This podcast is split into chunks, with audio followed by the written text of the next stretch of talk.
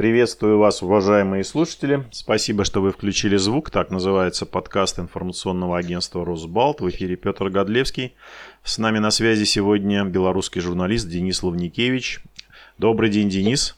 Добрый день. Каждый день приходят новости из Республики Беларусь.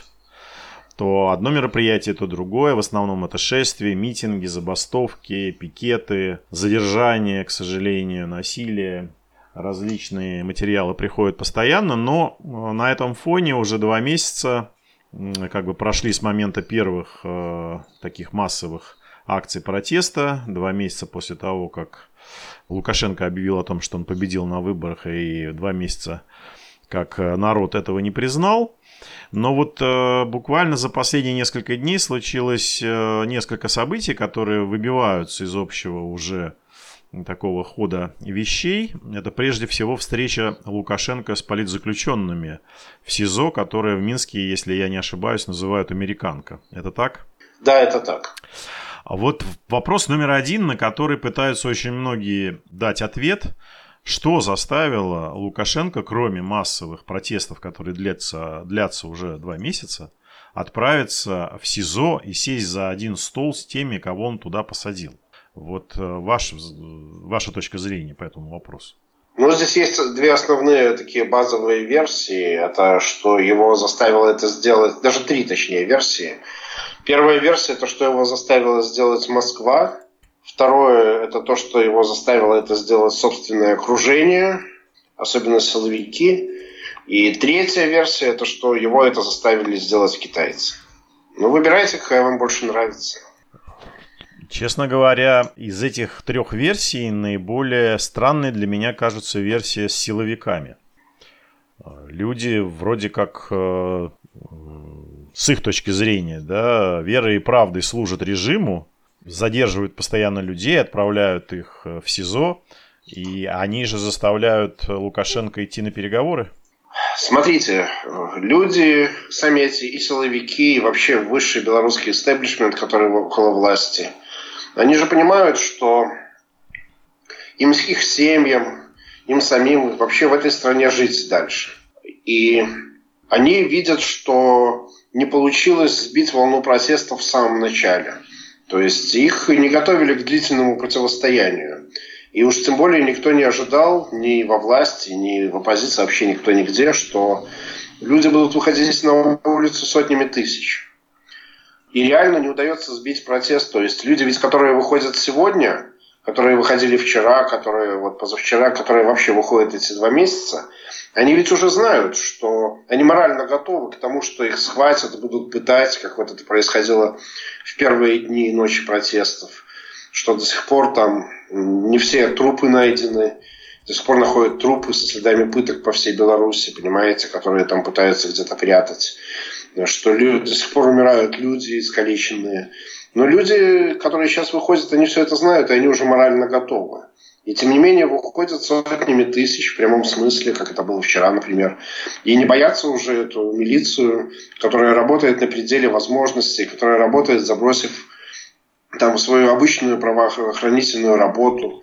Знаете, когда глава отделения по борьбе с экстремизмом который должен там в кабинете сидеть мозгами шевелить, как бы, лично бегает с дубинкой по улицам, но это значит, что особо бегать уже некому. Понимаете? То есть силовики работают на пределе сил, они видят, что э, не спадает эта вся волна протестов, и они понимают, что ну, они, как, они лучше всех понимают, что они не могут до бесконечности сражаться действительно с народом. Лукашенко их убеждал, что это кучка отщепенцев, которые на деньги Запада вышли пошуметь, а они видят, что это не так. Они не хотят, они понимают, что они стали заложниками ситуации. То есть, на ваш взгляд, э, реально такая минута, реален тот час, когда силовики могут сказать, вы знаете, мы вообще на стороне закона. То есть реально та ситуация, когда силовики в Белоруссии могут сказать Александру Григорьевичу, что извините, господин президент, но мы будем поддерживать правопорядок, а не вас. Вы знаете, вряд ли они скажут так открыто, потому что им ответят, что ну, вы же давали присягу. И все. А, они вряд ли это скажут, но у силовиков есть э, полно способов дать понять. Это делается самыми разными способами. И высший состав силовиков, он не менее искушен в интригах, чем, чем кто-то другой. Ну, я имею в виду, конечно, не какой-то открытый такой демарш, выступление по телевидению или еще каким-то образом, да, парад перед дворцом президента, значит, с э, красно-белым флагом. А, я имею в виду, конечно, то, что вы и говорили.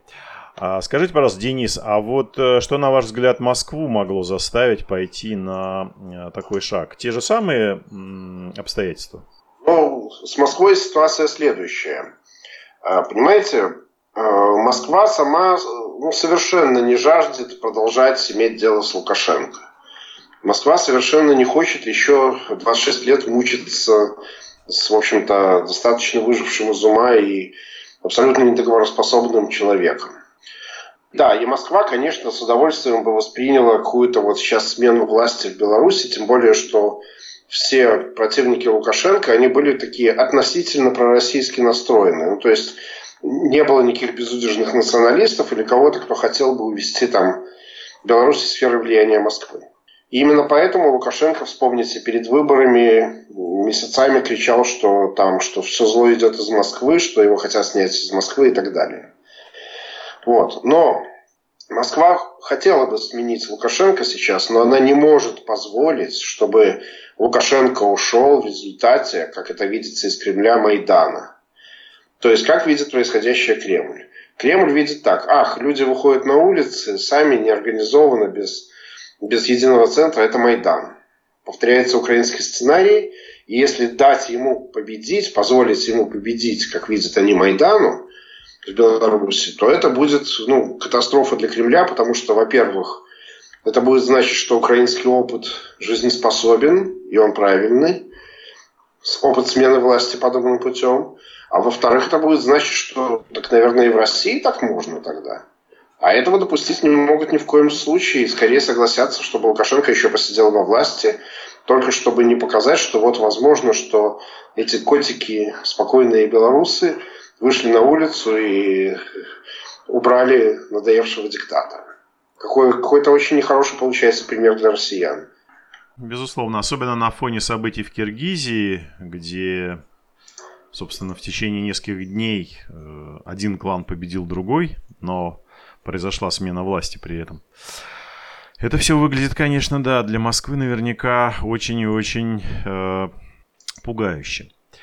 А, Денис, скажите, пожалуйста, а вот э, насколько для вас стало неожиданным заявление Зенона Поздняка, человека, которого ассоциировали с такой старой оппозицией белорусской, который много лет провел в борьбе с э, тем же Александром Григорьевичем, который живет за рубежом, и который довольно долго э, хранил молчание после того, как люди уже вышли на улицы.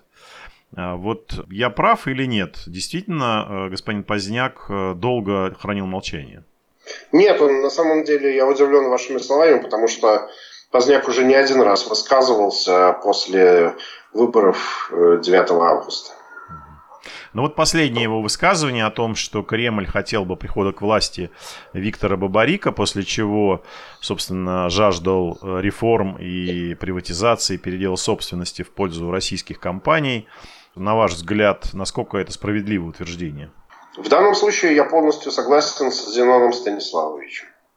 То есть то, что Виктора Бабарика можно назвать, так сказать, главой русской партии, это не, на ваш взгляд, э, не какие-то домыслы Лукашенко и его пропагандистов? Э, абсолютно нет, потому что э, давайте даже посмотрим еще даже февральское или даже еще более раннее интервью Бабарика. Да и в конце концов я лично знаю Бабарика. Мы с ним много общались в свое время. И я знаю, что и если взять самые вот его растиражированные высказывания из интервью, он прямо говорит, что, ну, то есть высказывает свое мнение, что он не представляет себе будущее Беларуси без тесной связи с Россией как минимум. Это практически дословная цитата. Ну, естественно. Но это же в какой-то степени и объективный факт. Общая граница, близость э, во многом того, что называется культурным кодом. Общее... Знаете, у Украины было да. все то же самое, тем не менее Украина великолепно ушла и вряд ли вернется. И, кстати, это заслуга самой России, в общем-то. Нет, я, Поэтому... да, я говорю не о политическом союзе, я говорю об экономическом сотрудничестве, потому что, по-моему, до сих пор... Да, пожалуйста, да. пожалуйста. Экономика Украины была более чем на 50%, торговля внешняя, промышленность и так далее завязана на Россию. Сегодня это 5%, а остальные 45% плавненько перешли за эти 7 лет от России к Евросоюзу. Если посмотреть на торговый баланс Украины, я просто хорошо знаю этот вопрос, э, посмотреть на торговый баланс Украины 7 лет назад и сегодня, то мы увидим ровно объем э, порядка 40% всей внешней торговли, который переместился, был с Россией, стал э, с Европой, с Евросоюзом. Да, безусловно. Это, в общем, я думаю, в том числе и прямое следствие политических устремлений, наверное, Э, господина Порошенко, прежде всего, и, и господина Зеленского тоже, я думаю. А вот возвращаясь к Белоруссии, в эти выходные вышел очередной выпуск программы «Опять Росбалт» на нашем YouTube-канале, где, наверное, небезызвестный вам профессор Соловей, Валерий Соловей, политолог, историк, оценивая ситуацию в Беларуси, сказал, что оппозиционерам для победы необходимо использовать тактику, которая применялась в свое время э, в Украине в 2014 году, когда захватывались административные здания и когда люди понимали, что власть уже реально на деле переходит из рук в руки. При этом э, Зенон Поздняк, которого мы уже упоминали в своем последнем заявлении, Э, пишет, что как только революция перестанет быть мирной, она перестанет быть массовой. Вот на ваш взгляд, кто ближе к истине? Э, скажите, вы видели фотографии из Минска? Видели эти вот э, протест, фотографии протестов? Да, конечно, конечно, конечно. Вы видели их лозунги? Конечно, да. Там, да. Видели, да? Скажите, вы хоть раз видели там лозунг «Дайте нам совет, как нам действовать»? Ну, безусловно, таких лозунгов я не видел, ну, скажу точно. Понимаете, в чем дело? Ну, нельзя мерить одну революцию, э, одна, одну страну к другой и переносить модель одной страны революционную на модель другой. Я хорошо знаю мировую историю, я могу с лету назвать э, дюжину другую революций, и они все отличались, отличались очень серьезно. И каждая нация уникальна, и каждая нация действует как-то по-своему. Украинцам, например, в голову бы не пришло там после марша по улицам там и э, чуть ли не перестрелок с милицией складывать мусор в пластиковые пакеты и уносить с собой, понимаете? А белорусы это делают. Это абсолютно разные модели, и даже ни я, ни кто-то другой не ожидал того, что произойдет, вот произошло за минувшие два месяца. И действительно, вы знаете, в чем-то правы все. Потому что, с одной стороны, конечно, рассчитывать, что революция победит без захвата там, административных зданий и всего прочего, было бы наивно. Но, опять же, именно так победили революции 89 года в Чехии, э, ну, в Чехословакии тогда и в Польше. Это первое. Второе, что э, действительно перейдя в силовое противостояние, протест станет не перестанет быть таким массовым. Это да, это верно. Я согласен с Поздняком, но в то же время мы не знали, что он достигнет такого успеха, успеха он уже достиг, потому что белорусы уже не станут прежними. Именно вот как ненасильственный. Мы не знаем, как будет, если он вдруг станет насильственным. И вообще, каким он насильственным станет. Это что же, возможно, разные варианты. Один насильственный протест – это когда люди вооружаются и баррикады строят там и стреляются с полицией, условная парижская коммуна. А другой протест – это когда эти милиционеры приходят домой, а их там жены со скалками встречают и хорошенько охаживают их скалками и говорят, чтобы ты, сука, больше не, не смел идти там разгонять людей. То есть э, давайте не будем сейчас загадывать и советовать, тем более указывать, какую модель нужно избрать в Беларуси. Нет, речь шла не о том, чтобы указывать. Речь шла о том, что человек высказывал свою точку зрения о том, как ему видится развитие дальнейших событий. И оценивал э, то, что сейчас происходит в Беларуси, исходя из э, того опыта, который он видел действительно ну, на постсоветском пространстве совсем недавно. Но я могу сказать так, как только появится в Беларуси, ну, именно в Беларуси внутри хоть какой-то ощутимый, заметный центр силы, альтернативный Лукашенко, он появится действительно, если, то не придется захватывать никакие административные здания. Они сами поднимут бело-красно-белые флаги. А что вы имеете в виду под этим центром? Это некая группа людей? Ну, это кто-то, кто, скажем так, не был бы чужд экономическому и силовому истеблишменту. Я вам приведу такой пример.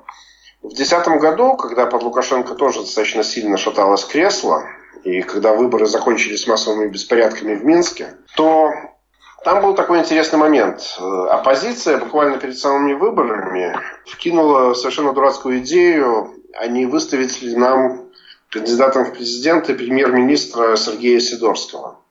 Это считается самый успешный премьер в истории Беларуси.